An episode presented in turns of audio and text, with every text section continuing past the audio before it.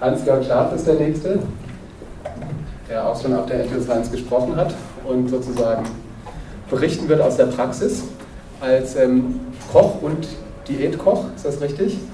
Arbeitest du seit, zwei, nee, seit 1996 im eigenen Laden, der Zaubertrank, bereitest dort aus heimischen Pflanzen auf diätetischen oder Wege, den du uns vielleicht noch genauer erklären wirst, ähm, verschiedene Zubereitungen zu zum Essen, Trinken und Rauchen, die eine Wirkung entfalten.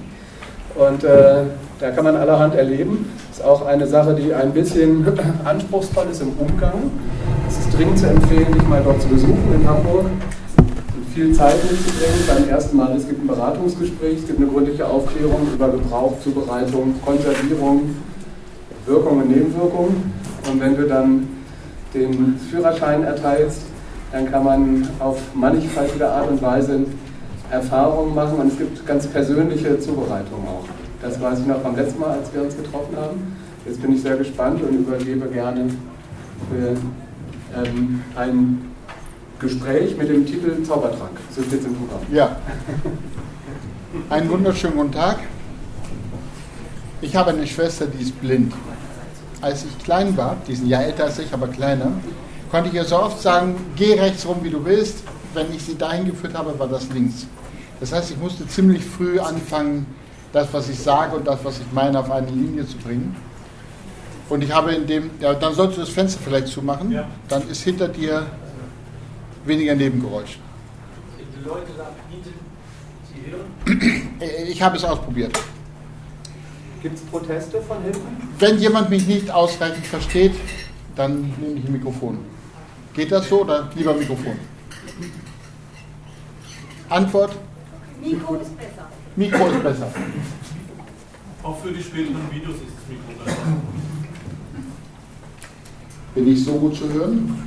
Ich hoffe, dass ich es nicht fallen lasse. Wenn es bei mir mit der Sprache zu weit runterkommt, sagt ihr Bescheid, dann erinnere ich mich an meine Hand, ich bin das nicht gewohnt. Diese Ausbildung von Kindesbeinen an, mich so auszudrücken, dass das, was ich sage, mit dem, was ich tue, übereinstimmt, brachte mich dazu, häufig zu merken, dass andere Leute was erzählen, was so, wie sie sagen, nicht stimmen kann. Und als ich Koch wurde, fragte ich mich sehr häufig, wie das, was da erzählt wird, stimmen kann, weil wenn ich das tue, funktioniert das nicht. Mich hat schon immer gereizt, etwas zu machen, was auch wirkt. Ich bin nicht umsonst Diätkoch geworden. Und es gibt Sachen, die kann ich nicht nachvollziehen oder konnte ich nachvollziehen. Zum Beispiel alte Märchen. Elfen, Trolle, Kobolde, Zwerge, Engel, Götter, den lieben Gott, seinen Vater, den Heiligen Geist. Ich stand davor und bin so erzogen worden, aber das hat nicht funktioniert. Deshalb habe ich mich dahin gemacht, daran gemacht, Sachen auszuprobieren und erfreulicherweise bin ich auf dieser Erde nicht allein. Es gab viele Leute, die mir helfen. Zum Beispiel ein anderer Mann, dessen beide Eltern blind sind, der als Kind immer mit einem Blindenstock durch die Gegend gegangen ist, weil er glaubte, man kann gar nicht ohne gehen. Der hat mir was beigebracht, was ich vorher nicht wusste. Und so gibt es viele Leute, die mir das beigebracht haben, was ich vorher nicht wusste. Und weil ich nun relativ viele verschiedene Sachen mache, verdichten sich einige Sachen bei mir. Dadurch kommt es, die Sachen, die ich herstelle, wirken. Und heute möchte ich eingehen auf die Wahrnehmung von Elfen, Trollen, Kobolden und Zwergen. Wie kann ich das machen, dass ich sie wirklich wahrnehme? Was sind das eigentlich? Kann ich das wieder abstellen? Wie gefährlich ist das eigentlich? Wie doll beeinträchtigt mich das in meinem Leben? Oder sage ich nach dem Vortrag vielleicht doch lieber, mm, nee, lass das mal andere machen? Nicht jeder muss Kampfsportler werden, nicht jeder muss Scharfschütze werden, nicht jeder muss Schlachter werden, um selber ein Tier zu schlachten. Manchmal reicht es, wenn man einmal im Leben das getan hat, um zu wissen, ob es sinnvoll ist, worauf man achten muss, wie wichtig das ist. Ohne Fleisch leben ist schwer möglich, ist auch gar nicht geplant, auch wenn das der eine oder andere für sich tut. Und wenn man diese Schlachten aber nur anderen überlässt, dann ist die Verantwortung dafür weg, das Bewusstsein dafür weg, die Wichtigkeit dafür weg und die Nebensachen, die dabei kommen, weg.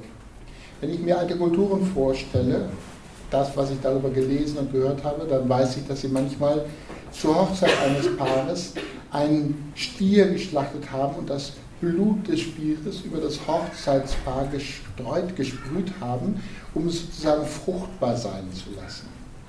Wenn ich mir das heute vorstelle, könnte ich mir vorstellen, dass 99,9% der Hochzeitspaare Reis ausnehmen und diesen Vorgang nicht mitmachen wollen. Abgesehen davon, dass man sich fragt, macht das überhaupt einen Sinn? Ich wollte also wissen, Elfen, Trolle, Kobolde, Zwerge und so weit gibt es. Soweit gibt es das. Und dann ist die Frage, wie bezeichnen wir das heute eigentlich? Oder warum haben wir heute sowas nicht mehr? Wer von euch hat schon mal einen Elf, Troll, Kobold, Zwerg oder so gesehen? Wo? Okay. Ich habe festgestellt, es gibt jemanden, der das schon mal gesehen hat. Ich habe das nie gesehen. Allerdings, als ich Kind war, konnte ich meinen Körper verlassen und in andere Räume fliegen, um dort zu gucken. Seitdem ich 14 bin etwa geht das nicht mehr. Mich hat auch immer interessiert, warum geht das nicht mehr. Manchmal liege ich im Bett und versuche aus meinem Körper rauszukommen. Fliegen. Pilz.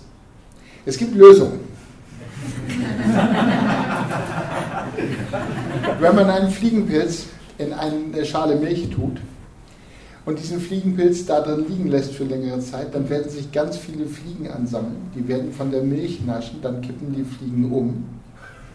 Wenn sie nicht in die Milch fliegen, äh, kippen, werden sie nach einiger Zeit wieder hochkommen, sich berappeln und weiterfliegen.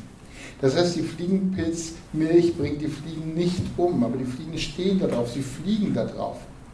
Warum? Es scheint so zu sein, dass es alte und neue Erklärungsmodelle gibt. Versuchen Sie mal vor 500 Jahren Strom zu erklären. Stellen Sie sich vor, Sie haben einen Menschen, der auf dem Geistesstand und Wissensstand eines Menschen vor, vor 500 Jahren ist, in dem erzählen, Sie gehen in einen Raum, drücken auf einen Schalter und das Licht an der Decke geht an und dann geht es wieder ab. Aus, wenn Sie es machen. Das ist für den sehr überraschend. Stellen Sie sich bitte einmal vor, Sie sind vor 500 Jahren da und wollen das Leuten erklären und können es nicht vormachen, weil es noch keinen Strom gibt dann landen sie entweder außerhalb der Stadt, wenn sie Pech haben, im Feuer. Wir haben also Schwierigkeiten, Erklärungsmodelle, die gerade nicht in sind, zu akzeptieren, zu, zu verstehen und das fängt an, sehr schwierig zu werden, wenn man Elfen, Trolle, Kobolde, Zwerge erklären möchte. Moderne Wissenschaftler sagen, in Pflanzen werden Phytohormone gebildet und diese Phytohormone können über hunderte von Kilometern, zum Beispiel von einem Akazienbaum, der zu doll von einer Gazelle abgeweidet worden ist, an andere Akazienbäume andocken, denen sagen, dass Gefahr der Überweidung besteht. Die Akazien bilden Bitterstoffe, die so heftig sein können, dass die Akazie, die zu viel davon, Quatsch, die Gazelle, die zu viel davon erzählt, stir äh, frisst, stirbt und das geht über hunderte von Kilometern. Das heißt, die Natur kann miteinander kommunizieren, so dass wir Menschen das mit unserem Bewusstsein nicht wahrnehmen. Das tut sie über Phytohormone. Wir Menschen nehmen das über Bewusstsein nicht da. Nach welchen Kriterien sucht ein Mann sich eine Frau aus? Ziemlich egal. Nach welchen Kriterien sucht eine Frau sich einen Mann aus? An zweiter Stelle steht sicher riechen und sie riecht an ihm und seine Gene und ihre Gene passen. Das heißt, Frauen können ganz anders als Männer Gene über Geruch wahrnehmen. Das heißt, wir wissen das eigentlich, aber nicht mit diesen Worten. Kulturhistorisch wussten wir schon immer, dass Pflanzen mit uns reden und das sind eben die Elfen, Trolle, Kobolde und Zwerge. Und vielleicht, es gibt natürlich keinen, der diese alten kulturhistorischen Modelle mit den modernen vergleicht, sind das die Phytohormone der Pflanzen.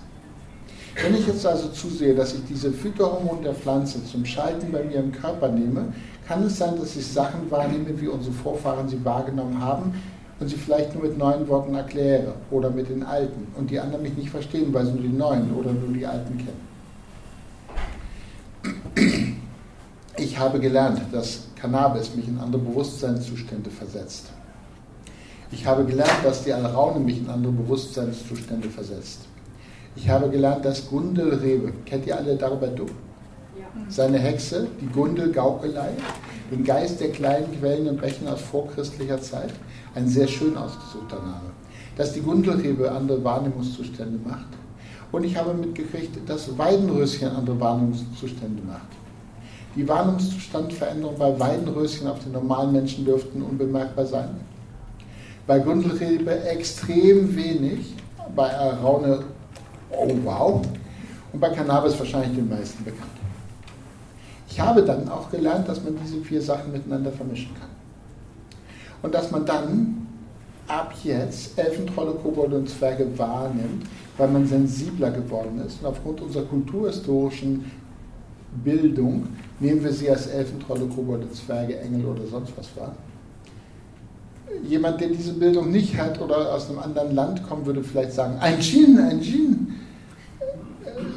Ein Computer würde sagen, Phytohormone.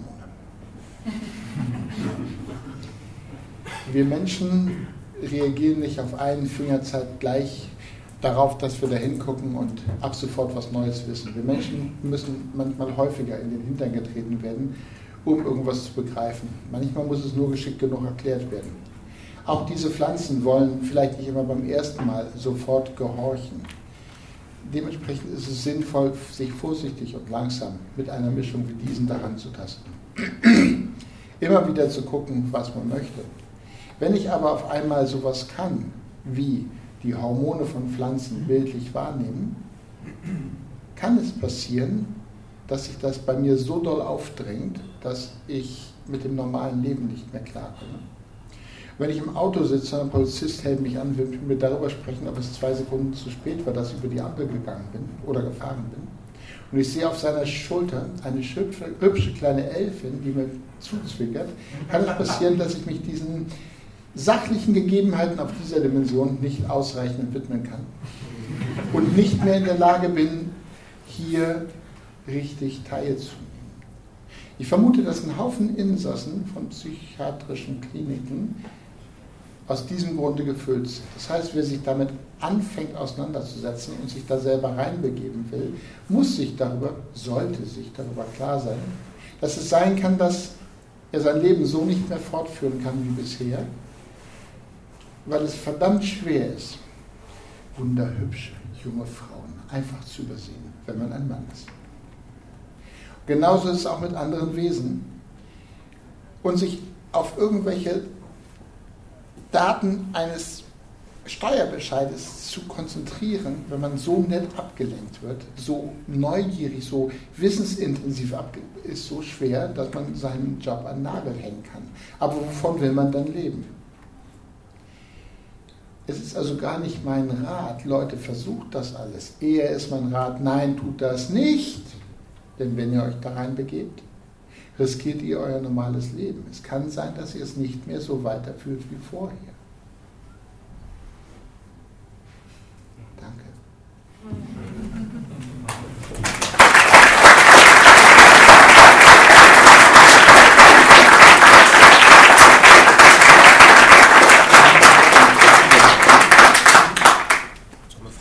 Ja, natürlich dürfen Fragen kommen, selbstverständlich. Das, was ich sagen wollte, ist sozusagen gesagt. Ich habe versucht, das relativ intensiv und kurz zu machen, damit gerade noch Platz ist, weil wir haben nur 25 Minuten. Ja, natürlich. Sonst kann ich ja einen Brief schreiben und ihn verteilen. Wer wie was. Ja. Das ist so ein kleiner Knopf, den musst du drücken. So ein durchsichtiger. Ah, jetzt. Ah. Ähm, wie kann dass ähm, die Alraune äh, legal ist. Ich meine, die ist ja auch hochtoxisch. Warum ist die jetzt nicht verboten? Äh, Haschisch ist verboten. Das also, also, danke, ich habe die Frage verstanden. Ich versuche auf die Legalisierung einzugehen. Es ist so, dass immer dann, wenn irgendetwas so doll benutzt wird, dass andere Leute Schaden daran leiden, diese Sache irgendwann verboten wird. Das heißt, eine Alraune ist gar nicht verboten. Die Alraune gibt es in Europa fast, danke, nein. Die Alraune gibt es in Europa fast nicht mehr, weil sie jahrhundertelang von Christen verfolgt und ausgerottet worden ist. Es gibt nach meinem Dafürhalten Wissensstand zurzeit auf Kreta noch eine Population. Nein, nicht alle nach Kreta gehen. In der südlichen Türkei noch eine Population. Nein, lasst die natürlichen Populationen bitte da. Man kann bei Rühlemann eine Alraune kaufen, allerdings dürfte sie in der Regel nicht überleben, weil die Bodenverhältnisse bei uns nur sehr, sehr selten sind. Um auf die Alraune einzugehen, sie braucht einen trockenen, hohen, warmen, sonnigen Standort. Das heißt, man müsste im Garten einen Sandhaufen, Steinhaufen machen, ihn da drauf sehen und viel Sonne haben, dann könnte sie vielleicht überleben. Und dann ist sie, braucht sie 15 Jahre, bis sie anfängt zu blühen. Und erst nach 20, 40 Jahren ist sie groß genug, um geerntet zu werden. Das ist also ein Langzeitprojekt. Die Christen haben ganz viele Sachen verboten, zum Glück nicht so, dass sie formal rechtlich verboten sind. Die Nachfolgeorganisation von Staat und Kirche, nämlich der momentanische Staat, versucht sein Volk zu beschützen vor bösen Sachen.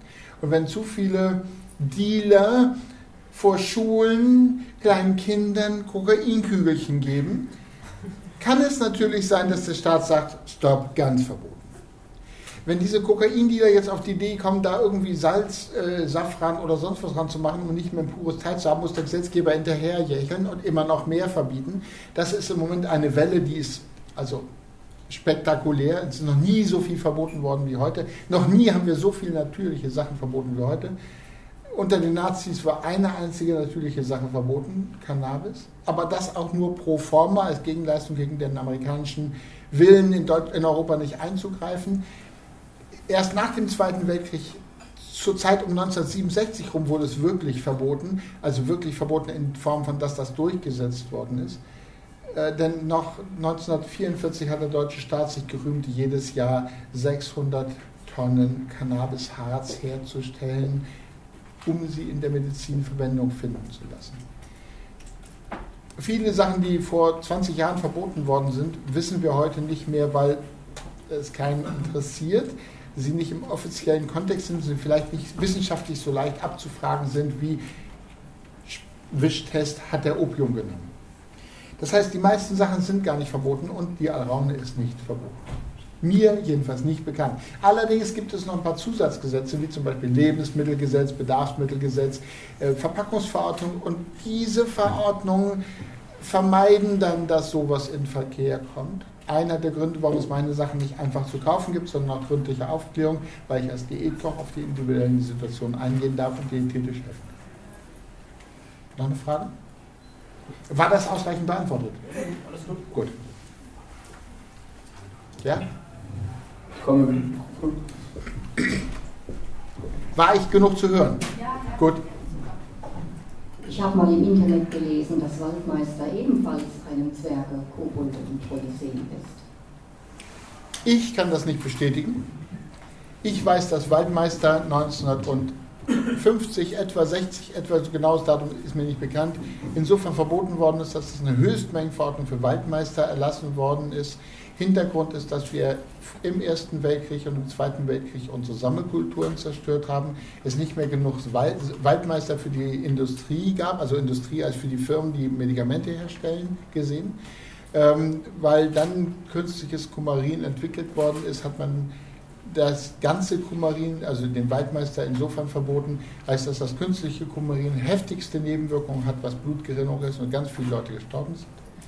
Die letzten Folgen dieses Kumarinverbotes haben wir vor ein paar Jahren gehabt, als auf einmal äh, Balsen keine Zimtkekse mehr in Verkehr bringen durfte, die sie gerade gebacken haben, weil er auf dem falschen Zimt hergestellt worden sind, dem kumarinreichen Zimt. Es dürfen nur aus einem anderen Zimt äh, Waldmeister, äh, äh, Aniskekse hergemacht, also diese, äh, Weihnachtssterne hergestellt werden.